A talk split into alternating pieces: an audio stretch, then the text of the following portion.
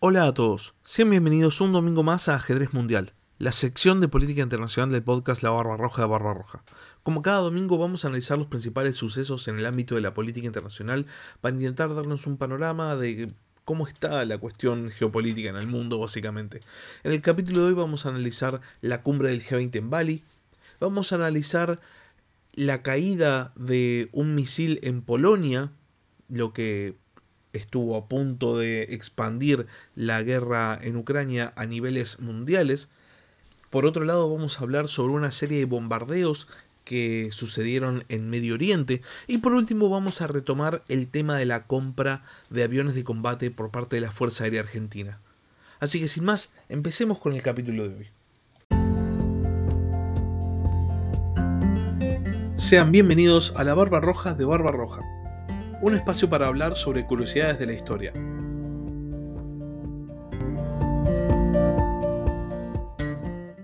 El primer tema del que vamos a hablar hoy es probablemente el más importante, el que más marcó la agenda internacional, que es eh, la cumbre del G20 en Bali. Bali es una isla que forma parte de Indonesia. Indonesia es un país muy extenso, pero que todavía en este momento, más allá de pertenecer lógicamente al G20, no tiene un peso político real.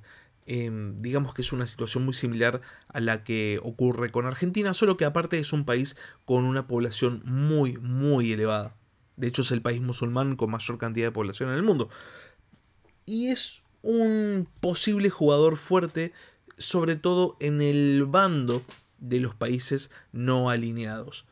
Por este motivo, la cumbre de Bali se veía como una posibilidad para acercar posiciones, porque de repente ninguno de los dos bandos que en este momento están disputando la hegemonía mundial, eh, el bando encabezado por Estados Unidos y el bando encabezado por China, estaban jugando de local. Entonces, Bali parecía una tierra donde se podían hacer concesiones. Sin embargo, la prensa desde el vamos no, no estaba muy mm, convencida de que iba a salir algo de esta cumbre. Se veía con ojos más pesimistas. Y la situación fue. no fue ni muy muy ni tan tan. Pero hay algunas cosas a destacar que son muy muy importantes. Para empezar, dentro de la cumbre se logró escribir un documento en el que se decía que la mayoría de los líderes condenaban fuertemente la guerra en Ucrania. Esto era un punto muy importante con respecto a la cumbre en Bali, porque se especulaba sacar un comunicado conjunto del G20, a excepción lógicamente de Rusia, que forma parte del G20, condenando la invasión rusa. Bueno, eh, casi que se consigue, pero se puso la, la palabra la mayoría de los líderes. Lo cual de todas maneras demuestra cierta, eh, cierta unidad por parte de este grupo de países económicamente poderosos. De hecho, la mayoría de los países, después en sus declaraciones específicas, condenaron eh, la invasión rusa a tal punto de que Sergei Lavrov, que fue en nombre de Rusia en lugar de Putin, decidió irse de Bali. Dejó la, cumbre en el primer día. Y más allá de eh, este frente común, básicamente, que se terminó prácticamente armando con respecto a la invasión a Ucrania, hubo otros puntos muy interesantes para analizar con respecto a este G20. El principal fue el accionar diplomático de China. Ya veíamos hace un par de semanas cómo China había empezado a virar su estrategia diplomática. Es algo que pasó hace unas semanas bastante desapercibido. China bajó el tono, bajó el tono de confrontación. Mi opinión es que mm, esto sucede porque Xi Jinping ve que la confrontación mundial a China le está viniendo muy mal en cuanto a sus números económicos. Entonces, buscando de vuelta eh, una situación económica favorable, China baja los niveles de tensión y busca cordialidad, busca restablecer los lazos que en este momento se encuentran eh, interrumpidos o parcialmente interrumpidos. De hecho, Joe Biden y Xi Jinping tuvieron una reunión bilateral muy, muy fructífera. Y fue tan fructífera que a la salida de esa reunión, el presidente estadounidense dijo que cree firmemente, y acá cito, que no tiene por qué haber otra guerra fría. Esta frase que eh, no ha encabezado demasiados titulares en el mundo y que sin embargo es de una importancia tremenda, nos habla de cuál es la manera en la que Estados Unidos y China están buscando relacionarse a partir de este momento. El G20 en Bali, em, que como decía era percibido con cierto pesimismo por parte de la prensa, en realidad sacó algo enormemente positivo, que es eh, el descongelamiento de las relaciones entre Estados Unidos y China. China también aprovechó esta, este envión diplomático para fortalecer sus posiciones con respecto a países europeos. De hecho, eh, Euronews, este medio europeo, afirma que China intentó utilizar el G20 como una plataforma para acercar posiciones con el resto de los países, sobre todo los países europeos, por la cantidad de infraestructura que China tiene en el exterior. China está buscando no ser percibida como una amenaza, sino ser percibida como un socio de importancia. Y esto es lo que nos demuestran las palabras de Joe Biden. También em, el que acercó posiciones con China fue eh, Macron. Macron pidió a Xi Jinping que China y Francia se unan contra la guerra en Ucrania. Ya sabemos que hace un par de semanas Olaf Scholz, el canciller alemán, también estuvo de viaje en China China está empezando a cambiar de estrategia y es muy interesante ver cómo va a manejar de cara al futuro la situación de Rusia. Porque Rusia en este momento para China pasó de ser un aliado importante a ser una especie de eh, mascota que está ladrando demasiado a los, eh, a los invitados chinos. Entonces pasa a ser una figura incómoda pasa a ser un país al cual aislar. Y volviendo una vez más a la cuestión del acercamiento diplomático entre China y Estados Unidos, el sábado, varios días después de la cumbre del G20, la vicepresidenta de Estados Unidos, Kamala Harris, se reunió con Xi Jinping en Tailandia y según cuentan las crónicas de los medios, la reunión fue caracterizada por un tono muy cordial continuando el tono conciliador inaugurado en la reunión bilateral entre Biden y Xi Jinping. Esta cumbre del G20, que se auguraba como la cumbre de la tensión, como una de las más difíciles de la historia de esta organización de países, en realidad podría estar cimentando las bases de, una, de un descongelamiento de esta potencial guerra fría de la cual venimos hablando hace tantos meses. Es muy importante prestar atención a cuál va a ser eh, el futuro de las relaciones entre Estados Unidos y China, porque de esa relación en este momento depende, digamos, la geopolítica. Depende las relaciones internacionales a una escala mundial. Pasemos al siguiente tema. El siguiente tema del que vamos a hablar empieza en realidad la semana pasada. La semana pasada, específicamente el domingo de la semana pasada, hubo un atentado en Estambul. Explotó una bomba y murieron numerosas personas. El atentado obviamente considerado como un atentado terrorista, tiene culpables. De hecho, la policía turca arrestó a una mujer acusada de haber sido la que llevó el explosivo que finalmente detonó. Y por otro lado, la policía búlgara arrestó a cinco personas, todas ellas extranjeras, aunque una con doble nacionalidad búlgara, acusadas de haber eh, realizado actividades terroristas vinculadas al atentado en Estambul. La explosión en Estambul fue atribuida por parte de Turquía a fuerzas kurdas que operan en Siria, por lo cual el ejército turco inició esta semana una serie enorme de bombardeos en Siria. Por otro lado, al margen de los bombardeos turcos, Siria también acusa a Israel de haber bombardeado sus instalaciones militares, en lo cual es una nueva escalada en el enorme conflicto que lleva este país, que ya es un conflicto de muy, muy larga data. En Siria están operando diversas fuerzas, no todas ellas son sirias y no todas ellas combaten la misma guerra. Los bombardeos que realiza Turquía no tienen nada que ver con los bombardeos que realiza Israel los objetivos de Turquía no son los objetivos de Israel. Y a su vez, los objetivos de Siria peleando contra los rebeldes no tienen que ver con los bombardeos de Turquía ni con los bombardeos de Israel. Básicamente la zona es un gran lío. Y por si fuera poco, de fondo está la expansión de la influencia iraní, que es así es algo que quieren limitar tanto Israel como Turquía. E Irán, justamente, esta semana también estuvo, podemos decir, moviéndose en el ámbito militar, también con bombardeos sobre fuerzas kurdas, pero sobre el Kurdistán iraquí, región que paradójicamente también fue bombardeada esta semana por Turquía, eh, porque el Partido de Trabajadores del Kurdistán opera en Turquía, en Siria y en Irak. Así que básicamente en el medio de toda esta gran amalgama de bombardeos y de expansiones de influencia y de acciones militares se encuentra la milicia kurda, en lo cual parece básicamente un todos contra todos, un battle royale, a ver quién queda en pie en esta región tan acostumbrada a accionar violento. Pasemos al siguiente titular. Ahora toca hablar acerca de otro misil que cayó en otra parte del mundo, pero a diferencia de los misiles en Medio Oriente, este misil casi inició una tercera guerra mundial.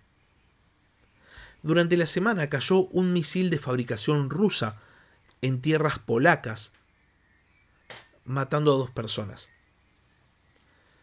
Polonia invocó el artículo 4 de la OTAN, el artículo que implica consulta con los pares, consulta con los miembros de la alianza, que es el paso previo al artículo 5. Y se, se, lanzó, se realizó una investigación para determinar el origen de este misil. Todos los dedos de la OTAN, todos los dedos de la prensa internacional apuntaban hacia un único posible culpable, Rusia. De demostrarse que Rusia había atacado un país de la OTAN, se habría invocado el artículo 5 y toda la alianza del Atlántico Norte habría estado involucrada en una guerra directa con Rusia. Básicamente, las implicancias de esto podrían haber sido catastróficas, podría haberse iniciado una guerra nuclear. Por este motivo, desde el primer momento, cuando se anunció una investigación, todos los que analizamos el ámbito internacional ya sabíamos cómo iba a resultar. Rusia no podía ser bajo ningún punto de vista la causante de estas muertes, no importa si el misil hubiese o no hubiese salido de Rusia. De haberse dicho que Rusia había lanzado este misil, el mundo se habría visto envuelto en una tercera guerra mundial hecha y derecha, una guerra que posiblemente habría tenido un alcance nuclear. Por este motivo no llamó para nada la atención cuando las fuentes estadounidenses revelaron los resultados de la investigación y dijeron que si bien el misil era de fabricación rusa, lo más probable es que hubiese sido, y resalto la palabra más probable, lo más probable es que hubiese sido disparado por las fuerzas de defensa ucranianas como parte de su sistema antiaéreo. Esta resolución dejó satisfechas a todas las partes menos Ucrania. Por un lado, Polonia encontraba a su potencial culpable, más allá de que Stoltenberg habló de que en realidad la culpa la seguía teniendo Rusia porque era la que estaba eh, provocando el accionar bélico. Dígase, si no hubiese invasión rusa, no habría un sistema eh, antiaéreo ucraniano disparando misiles y no habría caído un misil ucraniano en Polonia. Por otro lado, eh, obviamente Rusia quedaba satisfecha, no había una implicancia de toda la OTAN en, un, en una posible tercera guerra mundial. También Estados Unidos quedaba satisfecho con esta versión de los hechos. Estados Unidos no tenía que ir a la guerra contra Rusia en una posible confrontación nuclear porque un misil había caído en un país europeo. La propia Unión Europea también sería favorecida, no tenía que eh, intervenir en una guerra que más allá de lo que digan tantos líderes europeos todavía le es bastante ajena. Y obviamente fueron los ucranianos los que no quedaron conformes con esta, con esta resolución de esta crisis. Porque para Ucrania habría sido muy positivo que la OTAN se involucrase oficialmente en un conflicto contra Rusia. Más en este momento, cuando Rusia pasó directamente a una estrategia de mm, bombardeo de infraestructura con el fin de quebrar a la población ucraniana. Ucrania es la que más protestó con respecto a esta resolución. Inclusive eh, las autoridades polacas se a decir que bueno, el misil puede haber sido ucraniano, ya está, pero Ucrania durante toda la semana estuvo diciendo no, no fuimos nosotros, fueron los rusos, y en realidad ya no importa quién haya sido realmente. Si el misil fue de la defensa aérea ucraniana, si el misil fue de Rusia, jamás habría sido de Rusia. Porque de haber sido de Rusia, se habría dado inicio a una tercera guerra mundial y es algo que obviamente ambas partes quieren evitar. Por eso desde el primer momento de la invasión a Ucrania, ningún país perteneciente a la OTAN se iba a implicar directamente. Por eso desde el principio de la invasión a Ucrania, Ucrania, más allá del envío de material bélico, estaba sola. Y esto lo demuestra firmemente. Ninguna de las dos partes quiere implicarse en un conflicto abierto contra la otra. Porque no le conviene a nadie. No le conviene a nadie. De hecho, no le conviene a nadie en el mundo. Porque posiblemente terminaría en una guerra nuclear. Y habiendo cubierto la actualidad de la guerra en Ucrania, de la invasión rusa a Ucrania, vamos a pasar al último tema del capítulo de hoy.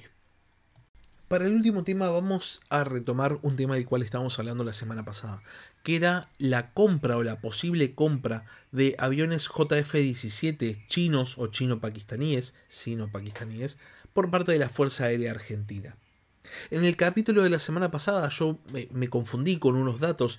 En el gobierno de Macri se realizan dos compras de aviones, unos Texan 2 que son para entrenamiento que se compran en Estados Unidos y después unos Super Etandard Modernisé, que se compran a Francia y que son estos los aviones que efectivamente nunca volaron. Hay un artículo muy interesante eh, por parte de autoridades de la Fuerza Aérea Argentina que dicen que en realidad eh, los repuestos que se vencen, por lo cual estos aviones no pueden volar, a la hora de inspeccionarlos en el año 2016 estaban, estaban a punto, estaban bien pero que como Francia recién dispone de los aviones para venderlos en el 2019, por ese motivo los repuestos estaban vencidos. Pero bueno, retomemos. ¿Por qué traigo de vuelta esta, este tema? No es para corregir en sí la información del capítulo pasado, no era en sí el foco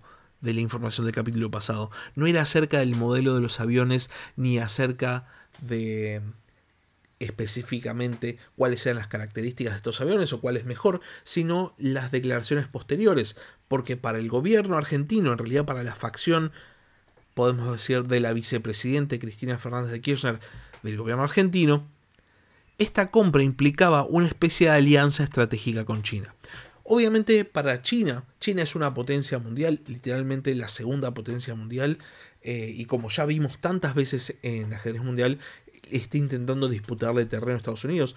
Para China, la compra de material bélico por parte de Argentina no implica para nada una firma de una alianza, sino a lo sumo una aceptación de su misión. Eh, sin embargo, las fuentes del gobierno, como decía, sobre todo Sabino Vaca Narvaja, la voz de la facción de Cristina Fernández de Kirchner en China, porque más que operar a favor de Argentina, opera a favor de esta facción del gobierno, hablaba de una alianza estratégica y de cómo la alianza estratégica con China iba a, potenciar, nuestros reclamos de soberanía, obviamente haciendo referencia a las Islas Malvinas y las Islas del Atlántico Sur, que nota, por algún motivo siempre se olvidan del resto de las islas del Atlántico Sur y siempre hablan solamente de las Malvinas. Pero bueno, volviendo. Esta semana, la Fuerza Aérea publicó un nuevo artículo afirmando que en realidad todavía no se tomó la decisión sobre cuál es eh, el avión de combate que van a comprar, sino que todavía están evaluando posibilidades.